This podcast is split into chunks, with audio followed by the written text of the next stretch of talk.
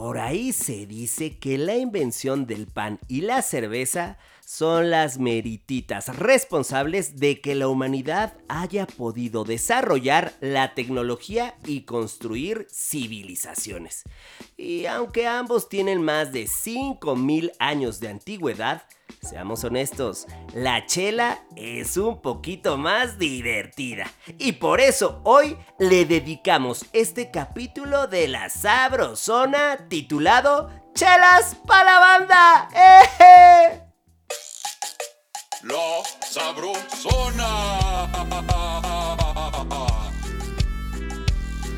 El podcast de Mariano Sandoval. De la cocina a tu bocina.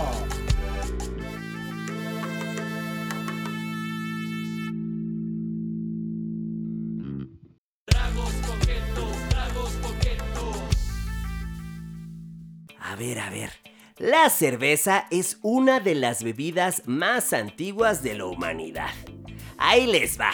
Diversos estudios realizados en vasijas de cerámica señalan la presencia de restos de fermentaciones, donde hace ya más de 7000 años se elaboraban bebidas a base de cereales fermentados. De ahí la historia de la chela ha tenido momentos de drama, de intriga y hasta de romance.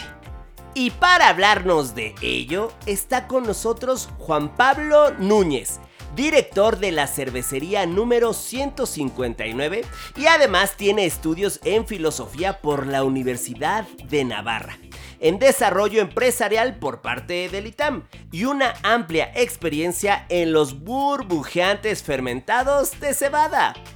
Bienvenido, Juan Pablo Núñez. ¡Eh! Ay, caray. Mi Juan Pablo, caray, ¿cómo estás?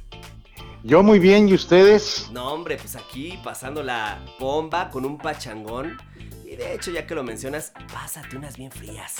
Porque vamos a entrar en materia en lo que tú vas destapando ese par de cerbatanas bien elodias para refrescar que la voz. ¿Estás de acuerdo? Me parece muy bien. Eso, caray. A ver, pero cuéntanos, ¿qué es técnicamente una cerveza? Porque hay que ser claros, hay que ser claros, Juan Pablo.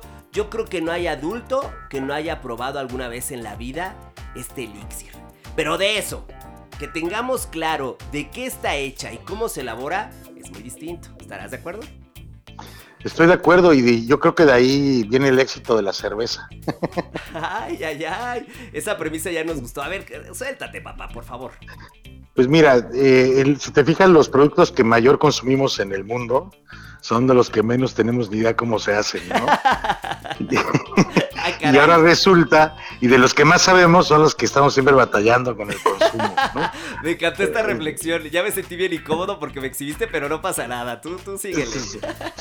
no, suele pasar y está muy bien, ¿no? O sea, muchas veces eh, con, cuando me toca estar en, juntas de marketing cervecero, y ahora los cerveceros eh, tienden a, a ser como los vinos, ¿no? Y entonces yo les digo, pero ¿para qué confunden a la gente? si ya la toma, lo que hay que es que la siga tomando, ¿para qué, para qué los quieren educar? Pero bueno, vayamos al tema. tienes toda la ¿Eh? razón. Sí. o sea, en el vino echamos rollo para que la gente tome vino, pero aquí ya lo toman, entonces ya no hay que echar tanto rollo. claro que para qué. Hay que disfrutarlo, ¿no? es como, explícame cómo es una mujer hermosa. Pues no, si la tengo que explicar ya no es tan hermosa, ¿no? Claro. Entonces, pero bueno, vamos a tratar de, acercar el público al tema cervecero. Técnicamente una cerveza es cualquier fermentado, cualquier fermentado de una infusión de grano. Eso. Eso es una cerveza. Una definición en amplio sentido. Infusión, sí, por medios físicos, normal, bueno, hay, eh, es un medio de, temperatura, ¿no? Es hacer una tisana de granos, que es la forma en que extraemos el azúcar del grano. Bueno, es la segunda forma en que extraemos el azúcar del grano y para que luego se pueda fermentar, ¿no? Eso es una cerveza técnicamente. Sin embargo, los europeos, por ahí en el siglo XVI, un rey que se llamaba Guillermo IV, el rey de Baviera, quiso poner control en lo que hoy es parte de Alemania en aquel entonces el reino de Baviera, pero no era toda la Alemania que hoy ubicamos.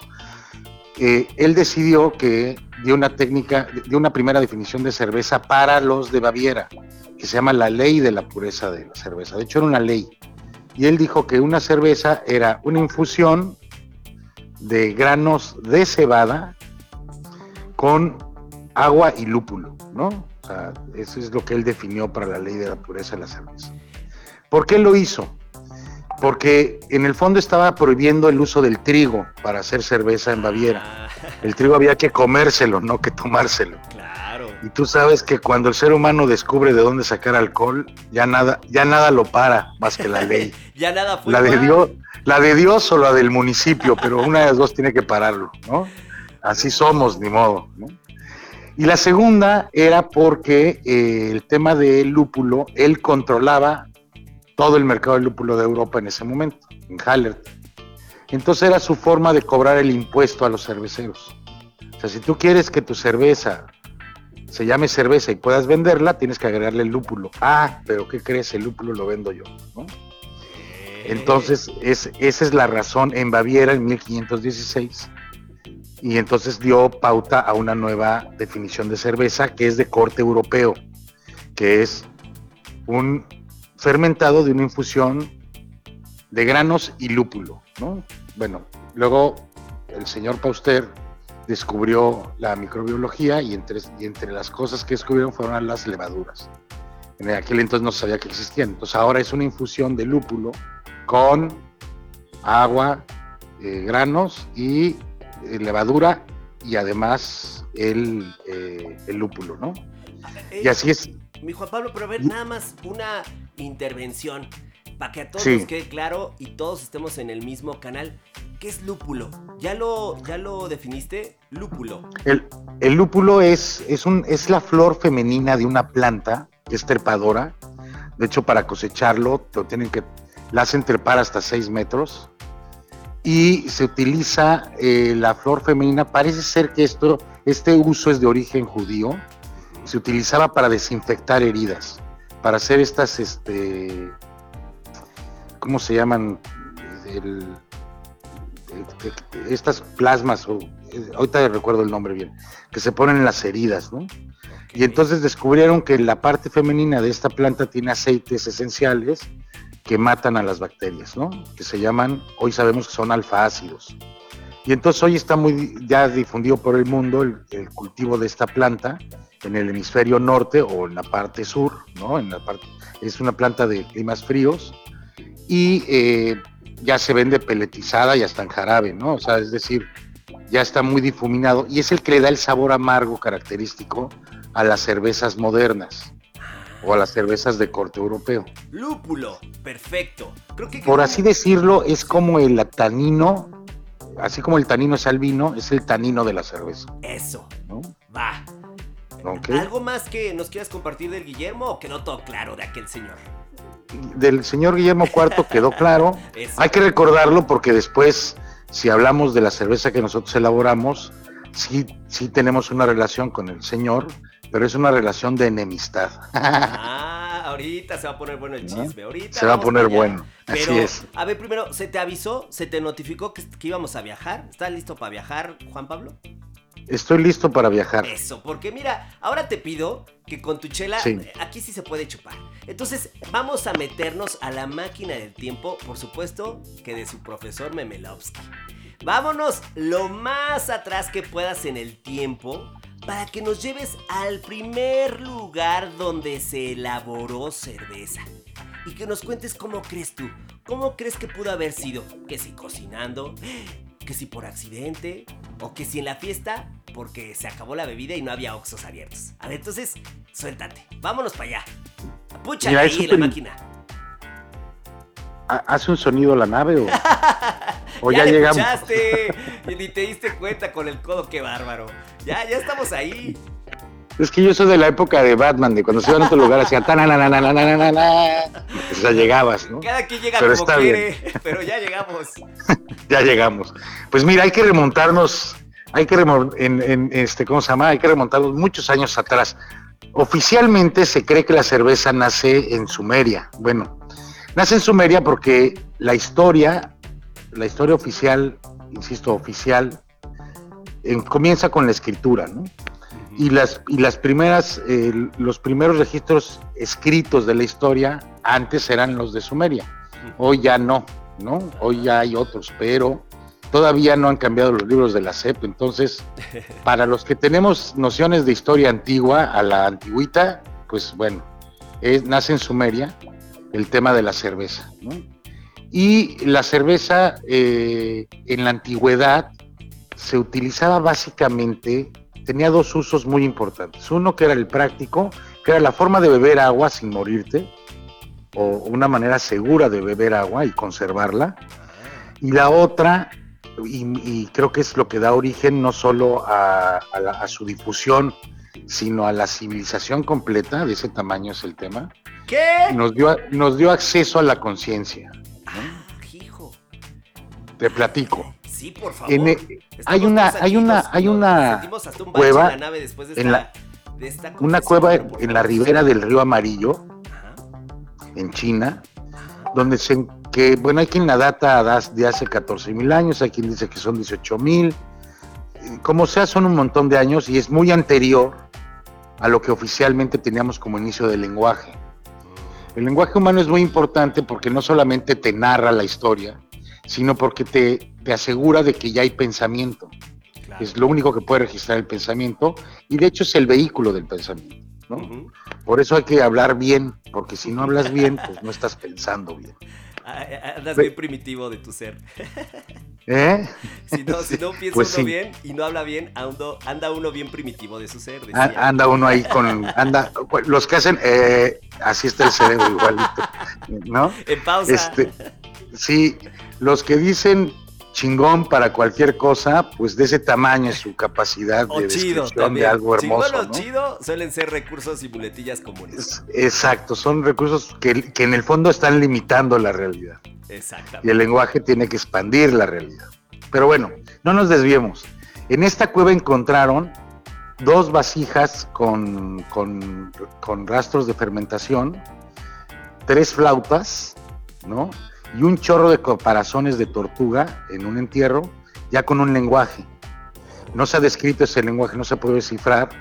No se sabe si, no tiene que ver con el chino antiguo ni con el chino moderno, pero bueno, ya hay un lenguaje ahí, hay música, que es muy interesante ese tema, y además son flautas de hueso de garza que todavía funcionan. Y en las dos vasijas de fermentación encontraron rastras de eh, cebada, rastras de arroz, de un espino muy parecido al tejocote mexicano, que tenía una función en la fermentación, un espino que hay en China que se parece mucho a nuestro, a nuestro tejocote, y encontraron uvas. ¿no? Uh, bueno, nada más. Entonces, al parecer la cerveza y el vino nacieron juntos hasta ah, ahorita. qué belleza. Y el saque, ¿no? El saque es un tipo de cerveza, técnicamente hablando, ¿no? Entonces, al parecer, al parecer nacieron, todos nacieron juntos, ¿no? No se sabe si las uvas endulzaban aquello o se utilizaba para la fermentación, eso sí no sabemos. Pero sabemos que existían esos cuatro elementos en estas vasijas donde había fermentado. Y lo que sí es, lo que sí es un hecho es que en todos los entierros, por ejemplo en, en San Sadurnín, en, en Cataluña, encontraron también en una cueva un entierro más o menos en el extracto de los 6.000 años de antigüedad, ya con cerveza, lo, que, lo cual es una novedad para Europa, ¿no? Pero lo importante no es haber encontrado cerveza, sino que donde se encuentra cerveza se encuentra, siempre se encuentran rastros de conciencia y de, y, de, y de racionalidad. Eso es lo más importante. ¿Sí? Porque en Sadurnina encontraron una, una, una, pequeña figurilla muy pequeña, como de 15 centímetros, que es un torso de humano, ¿no? Y eso ya te habla de que hay cierta conciencia de lo que uno es. Que somos. Los primates pueden ser muy inteligentes, pero jamás se ha visto un primate haciendo una escultura, ¿no? o sea, saben usar incluso herramientas, pero nunca se ha visto a un primate haciendo una escultura de otro primate. es decir, ahí ya se requiere otro nivel, ¿no? A lo que le vamos a llamar conciencia. ¿Por qué me atrevo a decir el tema de la conciencia? Bueno, dijimos que uno era para purificar el agua y el otro era para descubrir la conciencia. se cree, los antropólogos y algunos historiadores creen que el hombre era un nómada que iba agotando sus fuentes de agua y de, De consumo. y de recolección, ¿no? Hasta que descubrió el fermentado. Y ahí se En el, momento en, en el momento en que descubrió la fermentación, dijo, de aquí soy, hay que repetir esto, ¿no? Y hace todo el sentido, porque tú imagínate un mundo donde no hay luz, es decir, donde cuando se mete el sol Se se, acaba la se vida. acabó la fiesta, Sí. donde no hay espejos, es donde hay pocos eh, eh, momentos en los que yo puedo tener conciencia de mí, o sea, siempre estoy soy. referido hacia otro, ¿no? Sí. siempre me identifico en el otro, pero nunca en mí, ¿no? Donde el lenguaje es súper precario, luego entonces todas tus Limitado. explicaciones, o sea, tu pensamiento es muy precario, ¿no? Sí. Entonces tus explicaciones son muy, muy básicas. Bueno, imagínate vivir en ese mundo donde te ibas a dormir y te da miedo el coco, ¿no? En la oscuridad. Sí. Y eso es natural porque el coco existía. O sea, hoy sabemos que el coco ya son distintos depredadores, ¿verdad? pero en ese entonces no sabían eso. Entonces, hubiese un rugido en la noche y al día siguiente encontraba las tripas del primo, ¿no? No. Ima- imagínate el miedo con el que se Sí, vivía, ¿no? Con el que dormías. Y con el, no, y vivías. Imagínate en ese, en ese contexto lo que hubiera significado un vaso de fermentado. Lograr mantenerte. No, y aparte un viaje hacia ti mismo, porque los que hemos tenido la fortuna de probar los, el alcohol, los fermentados en una situación controlada, descubres cosas fascinantes. Por ejemplo, empiezas a sentir cosquilleo y, y calor en las mejillas, en las palmas de las manos, según recuerdo. Te empieza a dar como risa, ¿no? Sí. Empiezas como a sentirte que te desdoblas, es decir, que tu cuerpo este, este se está viendo afectado, pero tú no eres tu cuerpo, es decir, tú eres, tú estás ahí bien, pero tu cuerpo es el que se está afectando, ¿no? Wow. O sea, como que hay un desdoblamiento. Bueno, Sí. eso le llamamos el descubrirte a ti mismo, ¿no? Es un viaje hacia ti mismo. Y entonces, al parecer, eso llevó al hombre a repetir el, el tema, y entonces lo llevó a sembrar. Y a partir de la agricultura, el hombre se volvió sedentario, se distribuyó el trabajo y nace la civilización moderna, lo- o lo que nosotros ubicamos como civilización. ¿no? Entonces, por eso se dice que el fermentado estuvo en la base de la civilización, ¿no? uno de los grandes provocadores Sí.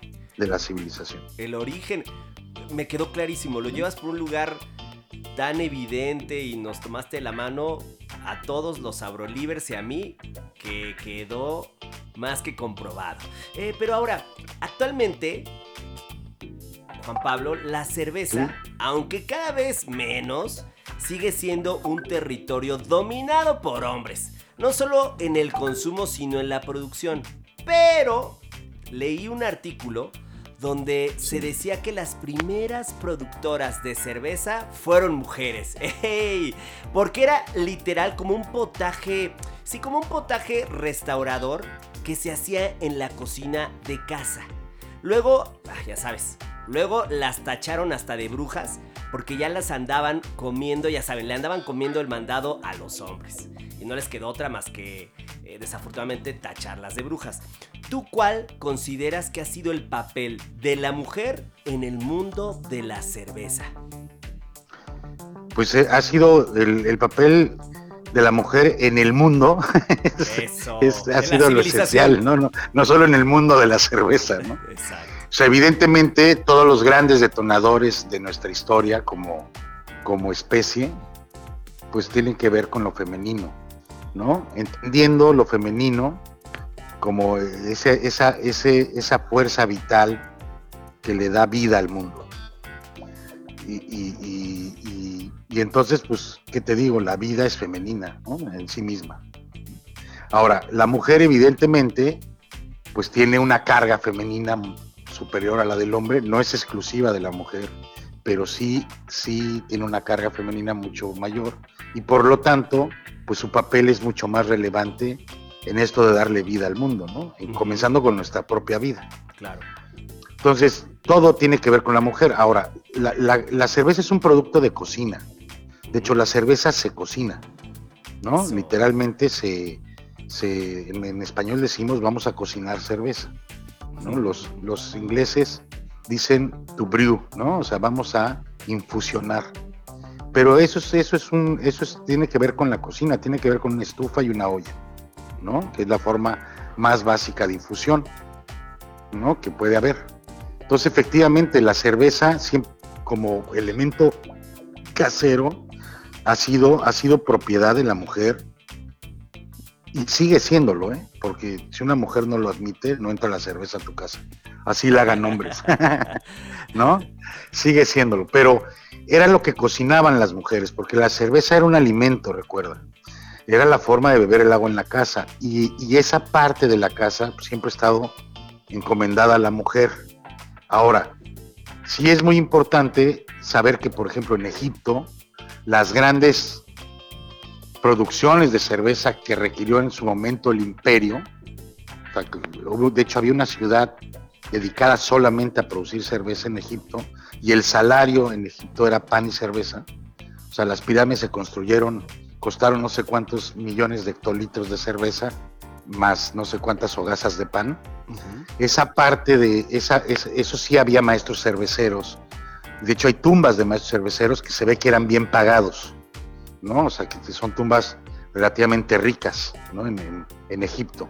Pero a nivel casero, siempre ha sido una labor femenina, al grado que en la Edad Media las mujeres eh, no solamente hacían cerveza para ellas, sino que hacían cerveza para, este, para vender. Y entonces se ponían unos sombreros en forma de pico, que era con lo que se distinguían en los mercados para poder vender, y ahí sabías que estaban vendiendo cerveza. Ese atuendo de mujer con su sombrero de pico, con la escoba para, para limpiar, porque hacer cerveza es trapear, trapear, trapear, porque si se contamina, se echa a perder, ¿no? Y cuando hay granos, pues hay ratones, entonces tienes que ser muy, muy higiénico. Entonces esa escoba, ese sombrero de picos y esa olla tan característica de Halloween, pues eran ollas cerveceras, ¿no? Yo también leí un artículo eh, que habla de que los hombres quisieron, acusaron a las mujeres de brujas para quitarles su imperio de la cerveza. Creo que es exagerado el, el, artículo. Yo creo que los hombres abusaron, abusaron y acusaron a las mujeres de brujas porque así son los hombres cuando no saben qué hacer con, una mujer, ¿no? Porque, los, porque nos superan, siempre nos superan y ni modo, ¿no? Y, hay gente que no lo tolera y entonces pues tiende a, a callarlas de cualquier manera, ¿no? Hoy ojalá las acusáramos de brujas, hoy las asesinan, tristemente, ¿no? Entonces, eh, eh, efectivamente, el, eh, todo el, atuendo de la cervecera pasó a ser el atuendo de la bruja, ¿no? Que coincide con la finales de la Edad Media y principios del Renacimiento, ¿no? Que es cuando llega la Inquisición, dependiendo de dónde quieras poner el fin de la Edad Media. Exacto. Pero, pero también es importante anotar que en la, en la Edad Media la vida monástica floreció y los monasterios son centros de producción en sí mismos, ¿no? donde había hombres con hombres y mujeres con mujeres. Y entonces donde había hombres con hombres, pues muchos hombres tomaron ese rol femenino de cocinar, de, de, producir lo de la casa, y ahí también hubo grandes cerveceros hombres, ¿no? Y hubo también grandes avances tecnológicos, ¿no? Hay, hay unos más famosos que otros. En la cerveza es como muy evidente porque todavía hay monasterios que vienen de aquella época, produciendo, produciendo y, pero, y hay empresas ya muy elaboradas donde todavía le deben a monjes como Don Periñón, por ejemplo, pues ciertas técnicas de fermentación que si te fijas en el fondo eran cerveceras, porque lo que hace Don Periñón es aclarar el vino para que las burbujas del vino, es decir, él, él ya se, ya se mantenían las burbujas y eso se aprende a partir de la cerveza, ¿no? Las burbujas del vino pudieran parecer estrellas, ¿no? Entonces, es esa técnica de clarificación que Don Periñón le da al mundo, ¿no? O bueno, que se le, que se le atribuye, a Don Periñón, en realidad se da dentro de un monasterio. Como todos los grandes avances medievales, porque hubo grandes avances medievales, a mí cuando la gente habla de, de una época oscura, pues oscuro tienen sus estudios, porque la Edad Media fue una época de, yo, creo que fue una época muy iluminada desde el punto de vista del conocimiento. Desde el punto de vista social no lo sé, pero, pero al menos del conocimiento hubo grandes avances para la humanidad. Ah, hijo. Ya me dio sed de la mala, la verdad, tengo que decirlo. Por cierto, Sabrolivers, no, no se dieron cuenta porque andamos bien picadotes acá con Juan Pablo, pero ya bajamos de la nave, ya bajamos de ella, de aquí, este, vean nada más qué gigante está esta creación del Memelovsky. Ya estamos en tierra y platícame, platícanos cuántos y cuáles son los estilos de cerveza que hay. Porque las más famosillas son que su clara y su oscura. Y ya cuando quieres apantallar hasta hablas del ámbar. Pero las etiquetas te manejan hartos términos como que su lager, que de trigo. Así que estoy Sí. seguro que nuestros Sabro Livers también estarán muy interesados en conocer, si no todos, porque no somos tan ambiciosos, pero por lo menos sí los más comunes o populares estilos de cerveza, Juan Pablo. Pues mira, hay, hay muchas formas de clasificar la cerveza, ¿no? Entonces te voy a decir tres que son muy básicos. La primera y más importante es el tipo de fermentación. Hay dos tipos de fermentación básicamente en las cervezas. Una que se llama fermentación alta Ajá, o ales, se escribe ales, ajá. que son como los vinos. O sea, una fermentación a temperatura entre 18 y 25 grados, que se, que se sube, el- la levadura permanece en la parte superior del tanque, por eso se le llama fermentación alta, y es exactamente igual a la fermentación que se da en los vinos, ¿no? Y tiene las mismas, las mismas este, problemáticas, ¿no? Tienes que tener pues la, leva- la levadura bien alimentada, tienes que, si controlas las temperaturas, pues entonces conservas aromas o generas aromas más bonitos. O sea, es como un vino, se le trata igual que un vino. Y luego tienes otro tipo de fermentación que se llama fermentación baja o lagers. Lager, lager es una palabra alemana que viene, que viene de, la, de, de la bodega, de almacenar, ¿no? Es como del verbo almacenar Ah, porque en los almacenes de invierno se pensó que aquello no iba a fermentar porque las, las levaduras de las ales por debajo de los 15 grados se van a dormir, ¿no? Ya no Sí, funciona. No despiertan, no, no, no, no tienen vida. Pero para sorpresa de algunos habitantes de Múnich, resultó que fermentó y que la levadura permanecía en la parte baja de la cerveza, del tanque. Es decir, son levaduras que so- es una fermentación mucho más lenta, pero al mismo tiempo requiere de menos, o sea, requiere temperatura baja entre los 9 y los 15 grados. Sí. Y, eh, y la otra cosa que tiene es que genera, genera cervezas mucho más suaves, Mm. mucho, mucho menos expresivas, dirían los cerveceros, pero más suaves para el consumidor. Más discretillas. Sí, y esto se descubrió a mitades del siglo XIX, o sea, es muy temprano en la historia de la cerveza, ¿no? Se descubre por, por accidente. Y entonces nació una cerveza que es del estilo Munich, que fue la primer lager que hubo en el mundo. Luego de ahí hay otras lagers, ¿no? Muy famosas, la de Viena, por ejemplo, que es muy bonita su historia porque Maximiliano de Habsburgo la trajo a México y en México se aprendió, nos hicimos expertos en el estilo Viena, y luego mandamos a fusilar este señor, y en Viena se olvidaron del estilo.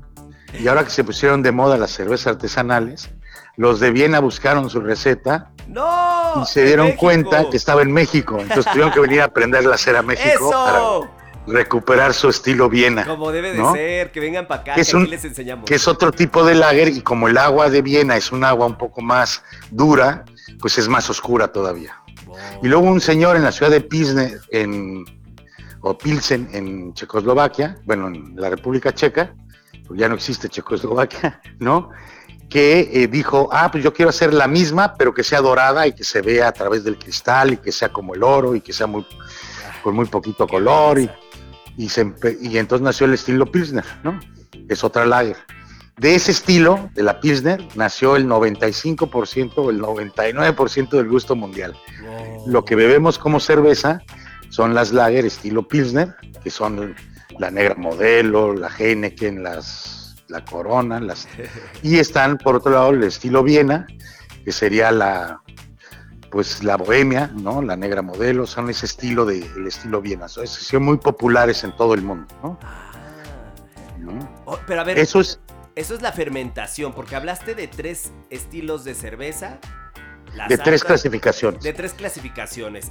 Entendí que la primera era la fermentación que se divide en alta y baja. Y me parece Ajá. que nos faltan Ya- otras dos, ¿verdad? Ya te, ya te platiqué de las lagers. De las Sí. la más clásica es la Ale, o sea, la, la, la cerveza Ale clara, inglesa.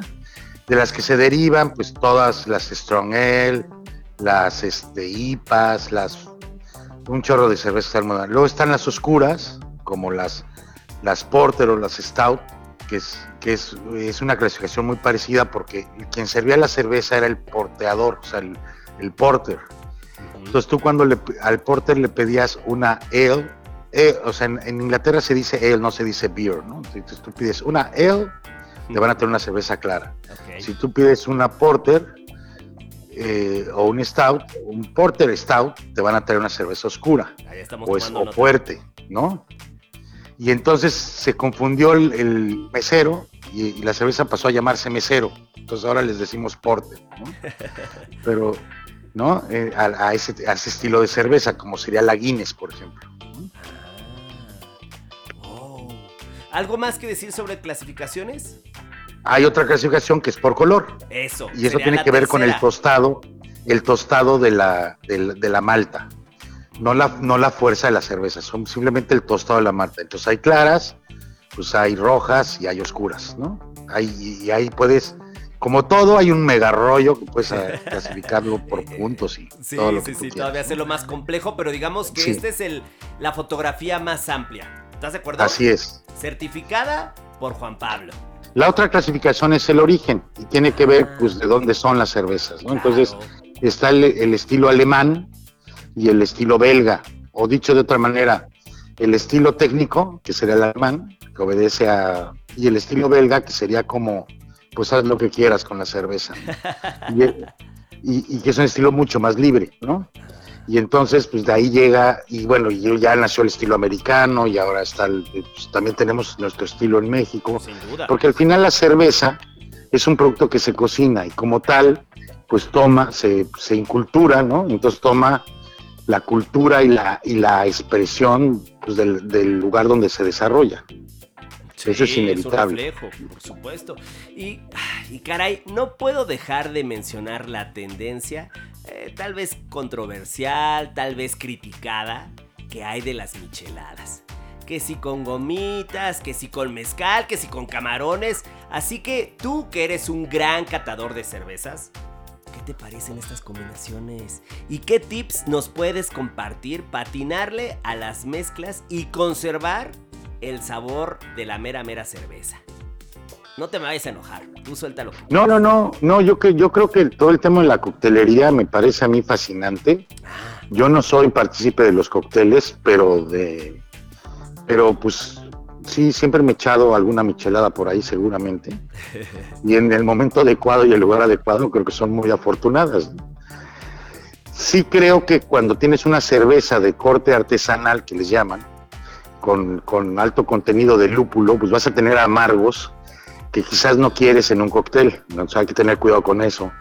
O cuando cocinas con una cerveza que no es que no es de corte comercial, eh, en el sentido de gran industria, pues lo mismo, vas a tener, tiene, o sea, si tú reduces una cerveza potente, pues vas a tener amargos potentes, ¿no? Ah, Entonces, salvando eso, pues que cada quien haga con su cerveza lo que mejor le plazca, sobre ¡Eso! todo porque ya la pagó, ¿no? es lo que creo. Y lo mismo para cualquier bebida, ¿eh? O sea, ahora, si lo que quieres es apreciar una cerveza, pues lo que te diría es la temperatura adecuada en el vaso adecuado, que yo me atrevería a decirte, pues sírvela en copa, pues si tiene aromas, pues como el vino, pues trata de conservarlos igual que en el vino. Y lo más importante es siempre acompañado de una buena carne, de tu preferencia sexual que hable y camine, ¿no? O sea, nunca solo, ¿no? No, hombre, esto ya se puso bien bueno, caray. Oye, pero este bendito elixir, además de tener Ajá. una cantidad tremenda e interesantísima de historia que la respalda, como el barrio, ya solo por ser la bebida alcohólica más consumida en el mundo y el tercer líquido más consumido después del agua y el té, también juega un papel económico importantísimo. Y México es uno de sus principales jugadores. ¿La chela deja varo o son puros rumores? Pues mira, la- la chela como cualquier producto primario es una industria, o sea, cuando tú eres productor primario es una industria muy, muy castigada en México, ¿no? O sea, en México lo que más deja siempre es comercializar los productos de otro, ¿no? Uf, Normalmente el comerciante gana más que el productor, o sea, eso es, la, es la ley de la vida y así es, no pasa nada, ¿no? Sí. Este, el pintor no gana lo que gana el dealer, ¿no? También el dealer tiene una labor muy importante sin la cual el pintor no podría subsistir, ¿no? Sí. Y hasta que el pintor logra ser su propio dealer, pues está, está llamado a una vida de, de sufrimiento y De carencia. sobrevivencia. Sí, pero así es la vida, ¿no? O sea, no, o sea, no Así es nada nuevo. Es la pues. realidad. Ahora, eh, si es negocio, como cualquier negocio, tiene, tiene también pues sus puntos de equilibrio, ¿no? Es decir, hay un volumen que es crítico, hay este, ventas críticas, es decir, no es, no es un negocio inmediato, desde luego. O sea, posicionar una marca de cerveza en el mundo es muy complicado y es muy costoso. Entonces, aplicas las tres, la, o sea, la- el calidad, dinero, tiempo, elige dos. No, nunca se pueden las tres, ¿no? Si quieres algo de mucha calidad y que te deje mucho dinero, pues va a tomar tiempo, ¿no? Si quieres que algo de mucho dinero y, y- y en poco tiempo, pues vas a tener que sacrificar calidad. Y si quieres algo eh, con mucha calidad y en poco tiempo, pues te va a costar dinero, ¿no? Es decir, es, es inevitable sacrificar siempre una. Entonces, dicho esto, eh, la industria cervecera mexicana es una industria, somos el principal exportador de cerveza del mundo, Eso. ¿no? Y tenemos los dos centros de consumo de mayor consumo de cerveza per cápita del planeta. Los dos son estadios y los dos están en Monterrey. ¡Oh! Pero eso te habla de que ni en Alemania beben lo que se bebe aquí. No, esa no En me un la sabía. ¿no? Bueno, nada más para que quede clarísimo cuáles son do- esos dos estadios. Pues el de los Tigres y el de los Rayados, ¿no? O sea, Eso. esos son los, los estadios de mayor consumo del planeta en ¡No! cerveza, ¿no? per cápita. Y tienes por otro lado eh, una industria muy pujante que adquiere por año un millón de nuevos integrantes en su mercado. Ese tamaño es el mercado de la cerveza. Uf. O sea, por año hay un millón de jóvenes en edad de, tomar, ¿no? Sí, legalmente. Eh, legalmente y económicamente, Mm, porque no solo es un tema legal. es un tema de Entonces, dicho esto, es una industria que genera una cantidad de, dinero y de trabajo y de, de todo, porque es un producto del campo. Entonces, sí desparrama su bienestar a muchas, a muchas zonas en el país, ¿no?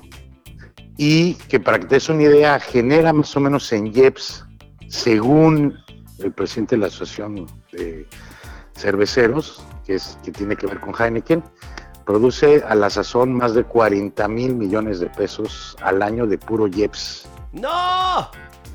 Con un costo de recaudación cero, porque son dos contadores a los que hay que estar persiguiendo, ¿no? El de, el de Heineken y el de Modelo, ¿no? hay otros.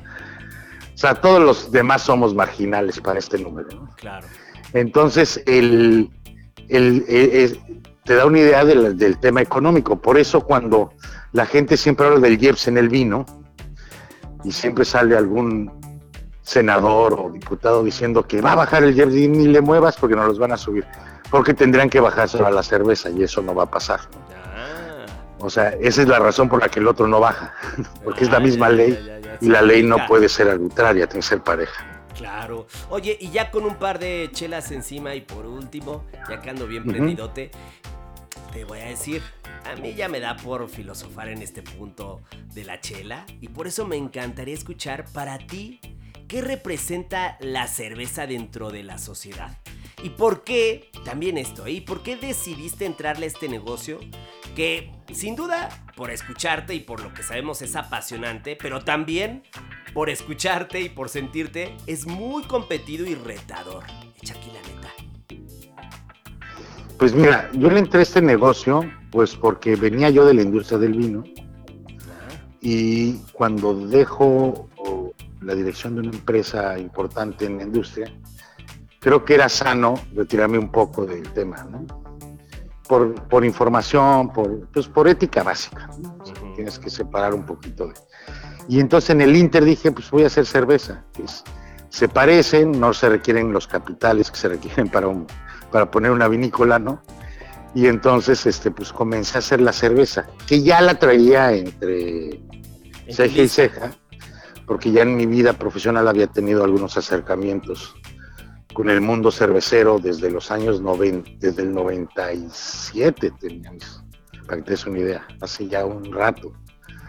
Y ya traía ese gusanito ahí en la, este, ¿cómo se llama? En el espíritu del, tema de la cerveza.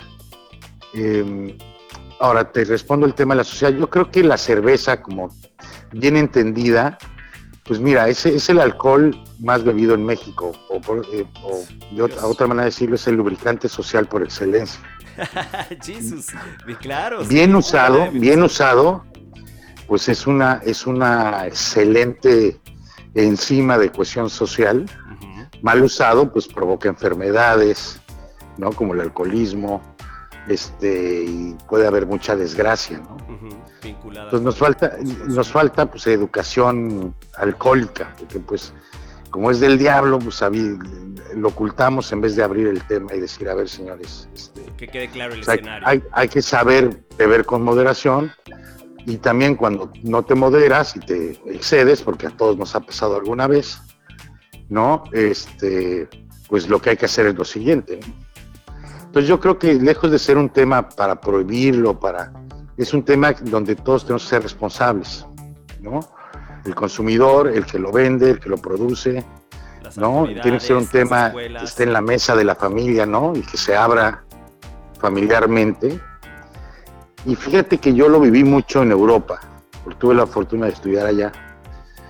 Y este, y el europeo, por ejemplo, en la universidad había cafetería. Y en las cafeterías puedes comprar whisky, puedes comprar lo que quieras. Y jamás vi a nadie borracho. Pero siempre pensé que si en la Ibero o AUP o en ITAM, por decir cualquier universidad privada en México, hubiera un bar, pues nadie iría a clase, ¿no? Por- Porque, porque algo, algo falló en nuestra servidillos. educación Sí. respecto del alcohol, que cuando lo vemos no podemos parar, ¿no? Y cuando tendría que ser algo de todos los días y no tendría que ser, no tendría que ser un problema en nuestra vida, ¿no? No tendría que ser todo lo contrario. sí. Es como el vino, ¿no? Tendría que ser algo lindo para nuestra vida. cercano del día a día dentro de las familias. Y eh, Así es. ahorita que estás compartiendo esto, ¿ya viste Drunk, la película que estuvo nominada al Oscar? No, no lo he visto. Bueno, pues eh, Me, me confieso analfabeta en cine, perdón. esta película no puedes dejar de verla, justo habla del consumo del alcohol. Y Sabrolivers tienen que salir corriendo a su cine favorito para verla, porque es, además de una película con altísima calidad, lujo, eh, como lo mencionabas tú, también una perspectiva muy interesante de hablar sobre el consumo del alcohol. Así es que ya lo tienen también en la lista. Ya. Ah, pues sí, la veremos entonces. ¿No? Yo sí creo que es algo que hay que promover, pero bien, ¿no? Sí, Y que también hay que saber limitar. ¿no? Claro, sin duda. Juan Pablo, gracias por haber compartido tanto con nosotros, por tu generosidad, que seguramente esa generosidad y cada dato que nos diste serán un motivo más para que las cheves nos sepan aún más ricas. No, gracias a ustedes y de verdad un placer haberlos aburrido durante No, 30 hombre. minutos. No, hombre, yo ando bien divertido y ya bien servido. Pues un, un placer. Tipazo, tipazo, un aplauso para Juan Pablo. ¡Eh! Un proverbio egipcio indica que la boca de un hombre perfectamente satisfecho está llena de cerveza. Y como no, queridos Sabro Livers, si hoy de la mano de nuestro invitado hemos aprendido que una rica chela nos quita la sed, nos pone en buen ambiente para la party y hasta nos puede resultar un buen negocio para incrementar los números en la tanda.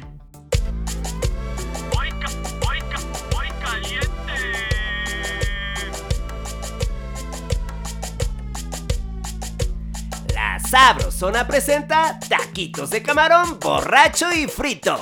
¡Eh, eh, eh! Que comience el party desde el tazón con clásica harina una taza, pegamento del Sabrosón, huevo, una pieza y chelas para la banda, cerveza, media taza. Unas buenas meneadas, como diría la abuela, hasta obtener una mezcla lisa, homogénea y ligeramente espesa.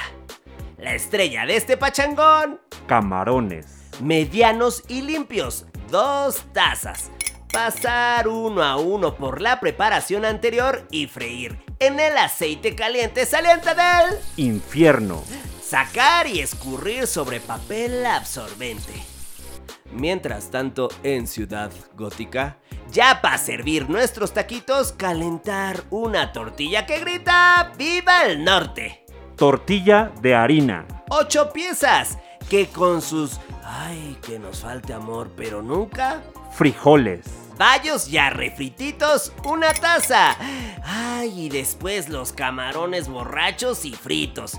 Para acompañar en la parte alta que su equipo tricolor pico de gallo. Eso sí, lo que cada quien quiera. ¡Y salud! Y esto fue La Sabrosona.